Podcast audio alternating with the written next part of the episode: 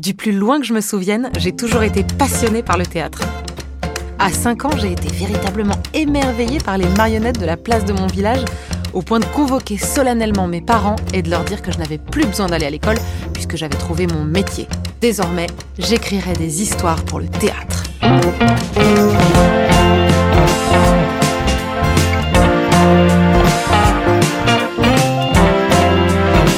Les bonnes histoires. De théâtre. Bon, alors bien entendu, ils n'ont pas tout de suite poussé ma vocation à ce stade. hein, J'ai fini l'école. Mais toute mon enfance s'est construite autour de la magie des histoires, des personnages, des costumes et surtout des planches quand je les ai découvertes. J'ai toujours sacralisé le velours rouge des fauteuils, du rideau de scène et fantasmé ce qui se passe derrière quand il est fermé. Je chine souvent sur le bon coin à la recherche d'objets fabuleux, d'accessoires ou de costumes de théâtre pour toute la vie qu'ils portent en eux. Je m'imagine les soirs de représentation, le trac qui monte, les mots qui fusent, les émotions qui ont envahi chaque fibre du tissu. Une fois que j'ai trouvé tous ces objets, je les réunis comme autant de personnages de Shakespeare à Beckett qui joueraient ensemble dans l'armoire quand j'ai le dos tourné. J'ai même trouvé un jour un sublime fauteuil qui avait servi aux représentations du malade imaginaire de Molière dans un grand théâtre parisien. Il trône depuis devant mon bureau, et c'est celui dans lequel je m'assois pour travailler. Il est un peu démesuré, un peu usé aussi, tanné, mais tellement charmant.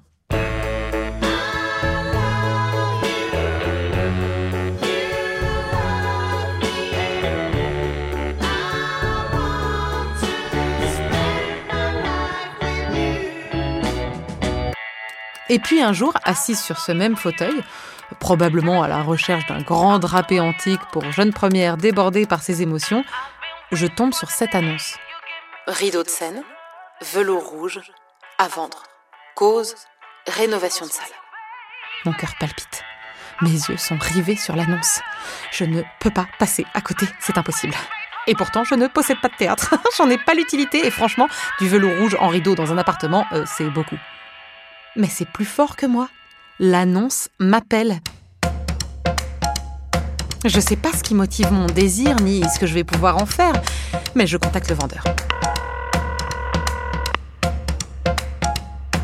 Au téléphone, c'est un vieux monsieur adorable, le directeur d'un petit théâtre de province. Il veut lui refaire une jeunesse pour rester dans le coup, comme il me dit. Mais il ne veut pas laisser tomber l'âme de son lieu. Et plutôt que de jeter les rideaux, il a choisi le bon coin pour leur donner une seconde vie. Ni une ni deux, je saute dans ma voiture et je vais à la chasse au trésor. Là, ce directeur de théâtre m'attendrit tout de suite. Une bonhomie qui se dégage de lui. Et puis il est intrigué. Il me demande quelle sera la destination de son beau rideau, car c'est ce pourquoi il l'a mis en vente sur l'application.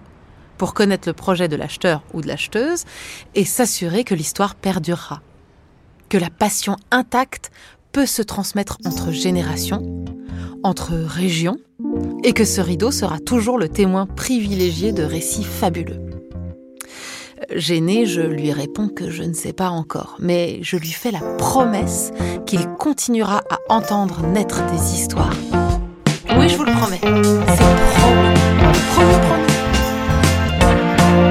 Je rentre chez moi.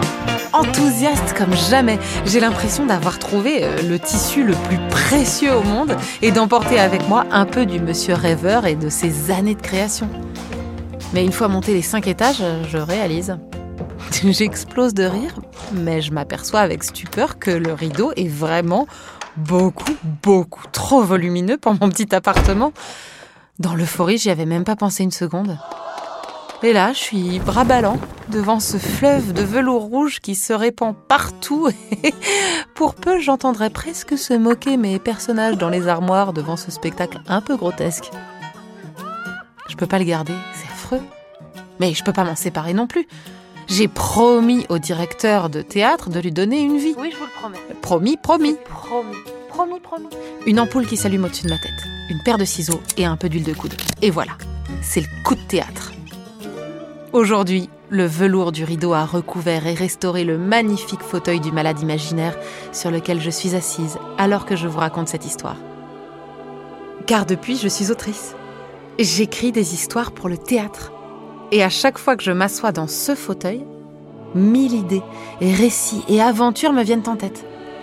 Probablement insufflées par l'énergie accumulée des artistes en ébullition derrière ce rideau avant qu'il ne s'ouvre. La magie de l'objet est là, intacte, vibrante.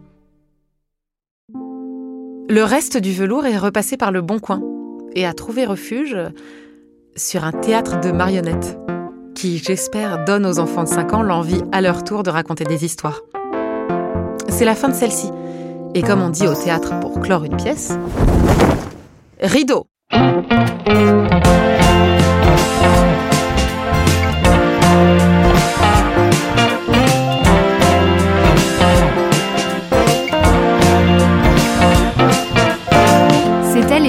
Un podcast proposé par Le Bon Coin. Cet épisode a été raconté par Aude Goni-Goubert et réalisé par Thomas Rosès et François Clos. Pour écouter d'autres récits inspirés d'histoires vraies, abonnez-vous en tapant les bonnes rencontres sur votre appli de podcast préféré.